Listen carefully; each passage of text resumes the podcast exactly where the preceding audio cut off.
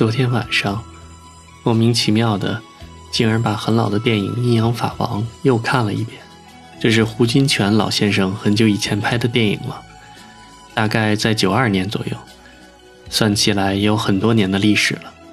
那时正是徐克笑江湖的天下，所以这部特技陈旧粗糙的电影，从那时到现在就一直很受人冷落。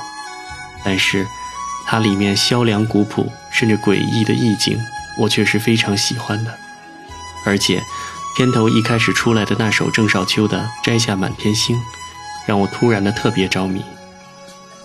真是喜欢前半部的风格，《聊斋》味甚浓，胡金铨的特色已一览无余，明代特色，传统底蕴深厚，那种生活化的古典，完全能引人入戏，毫无隔阂。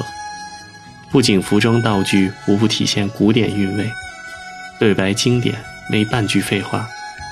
通篇白话却又明明白白的是古典白话，字字句句简单又不简单，长话外有音，意味深长，更丝毫没有当前古装片中娇柔造作的对白特色。不看屏幕，就完全成了现代人的对话，那京腔京韵，听着能让人舒服到骨子里。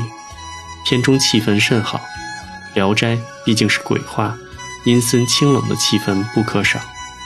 从王生醉醺醺的回家路上，路遇当照长的师兄，站着吃狗肉面时吓得魂飞魄散，到撞上游风起了贼心，带他回家，打算纳妾，对老婆又小心翼翼，承前启后，节奏紧凑，没一点拖泥带水。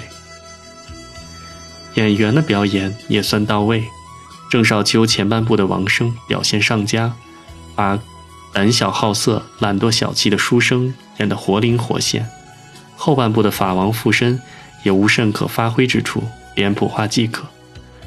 王祖贤本就是女鬼专业户，此片里无太大新意，平平而过吧。不过白衣斗篷造型真是经典，几个老戏骨的表演可圈可点。刘洵本就亦正亦邪，这里演的张道长很有特色。他的师兄是吴马所饰，戏份不多，早早的死了，可性格丰满，有趣的很。洪金宝的太乙上人也还不错。以前觉得下半部法王出来后就无味起来，今天倒觉得也还有不少可看之处，比如三人同行去寻访太乙上人，路遇高人而不识，很有古代传说之感。后来和上人一起去阴间拜见冥王，也拍得神秘悠远。自然，那时的特技与今日不可同日而语。可若只有些高级特技场面、眼花缭乱的摄影画面，故事却说得破绽百出、肤浅不堪，那不是绣花枕头烂稻草是什么？和现在砸钱做绣花枕头的导演前仆后继，真是可笑，居然还动辄票房破纪录。可除了费时费力费钱外，还费了观众的口舌。阴阳法王的寓意也不难理解，借古讽今，在此片里，胡导还是很有想法的。毕竟另一位编剧是钟阿成。不过，现今披着人皮的不阴不阳的人还少吗？由风入阴间转世前的最后一句，原世上的鬼都不再画皮，可谓点睛之句。可惜，也只能是个美好的愿望罢了。可惜胡导已不在人世了，阴阳法王竟成绝唱。胡导之后，后继无人。还有谁能把古装片拍得如此意境深远，传统底蕴如此浓厚？李安也顶多只能传承一半而已。戏到最后，热热闹闹的宾客迎门，晚来得子的王家大院摆满越生越久。王生喜滋滋地把儿子抱给前来道贺的太乙上人看，请他给起个名字。上人意味深长地说：“这孩子命里缺木，就叫枫树的枫吧。”王生打开上人留下的卷轴，画中女子在桃林里嫣然微笑。王生若有所思地看着那画，好似当时已惘然。